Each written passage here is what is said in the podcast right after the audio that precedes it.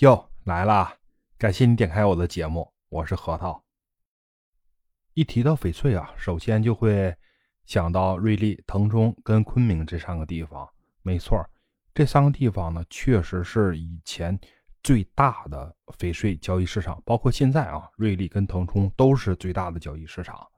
但是随着大家这个网购，呃，开始新兴以后呢，又有一个地方出现了大家的视野里，就是四惠。说到四惠呀，这个地儿是个挺神奇的地儿。为什么这么说呢？因为好多商家啊，前面挂着什么啊四惠什么什么什么，好多直播间也挂着四惠什么什么什么啊，然后让很多朋友呢会误认为四惠它是一个公司，前面都会挂着四惠。呃，什么什么，然后四惠什么什么，其实啊，四惠这个它是一个地方啊，一个集散基地，它主要是呢就是有翡翠批发、原石，呃，以及加工这些地方，然后还有一些，嗯，我们现在所说的啊网络直播基地，因为有好多平台它是强硬要求，就是说，如果你要想经营翡翠的话，必须店铺名下得有挂有。翡翠基地才允许你在直播平台上卖翡翠。如果是说你名下没有挂这个直播基地，就是翡翠的直播基地的话，是不允许你卖翡翠的。所以啊，你在直播购买翡翠的时候，哪个商家跟你说啊，我是呃什么什么什么基地的什么什么基地的，一定要先问清楚，他到底是挂在这个基地名下，还是他在这个基地直播。尤其是新手啊，看直播购买赌石的时候，价位比较高的石头，一定要记得让呢这个商家给你开具证书，然后你根据他开的证书不行，自己再找个地儿再鉴定一下，它是否是真的天然翡翠。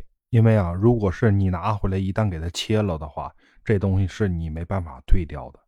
呃，为什么要鉴定一下呢？就是防止它是水墨。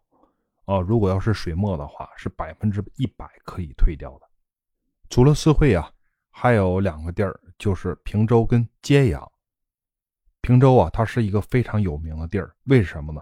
是因为它有手镯之乡之称，市面上好多的手镯都是出自于平洲，而且百万级以上的手镯是很多的。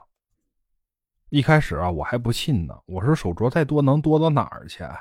能比那个批发人原石的地方还多吗？结果啊，到了平洲以后啊，我才知道什么叫一分钱难倒英雄汉呢。为什么这么说？好的手镯真的太多太多了，就上面那个柜台啊，几万的咱不说，就几十万的一柜台一柜台的，大笔皆是，真的好多好多，而且就是那个有的那个。批发市场一进去之后，你从第一家店开始看，看到最后一家店，基本上家家手镯都铺满柜台。你想想，那得是多少钱呢？但是啊，这个不是重点，重点啊来了，都说到重点了。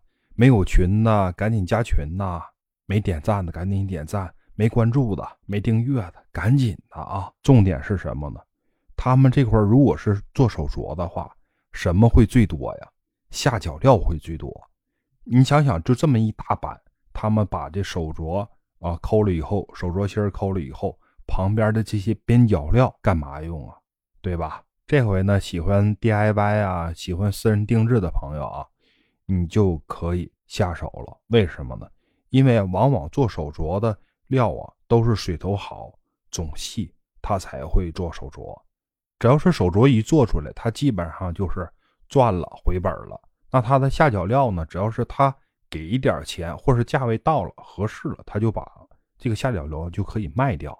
所以说这个时候呢，咱们玩家就可以去买这些下脚料来做咱们想做的东西，而不去赌那些呃未知数的毛料，这样更有把握，呃，价位呢也更好掌握一些。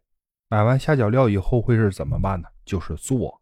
哎，这时候做的时候，你就可以考虑考虑揭阳的工艺。为什么说揭阳的工艺，而不是说平洲的工艺呢？其实平洲的工艺也很不错。平洲的工艺啊，它比较经济实惠，而揭阳的工艺呢，比较高大上一点吧，价格也会高一些。但是呢，它的工艺处理细度会更好一些。当然呢，这不是绝对的，这只是一个泛指而已。说到这儿了，朋友，你还没订阅吧？赶紧订阅啊！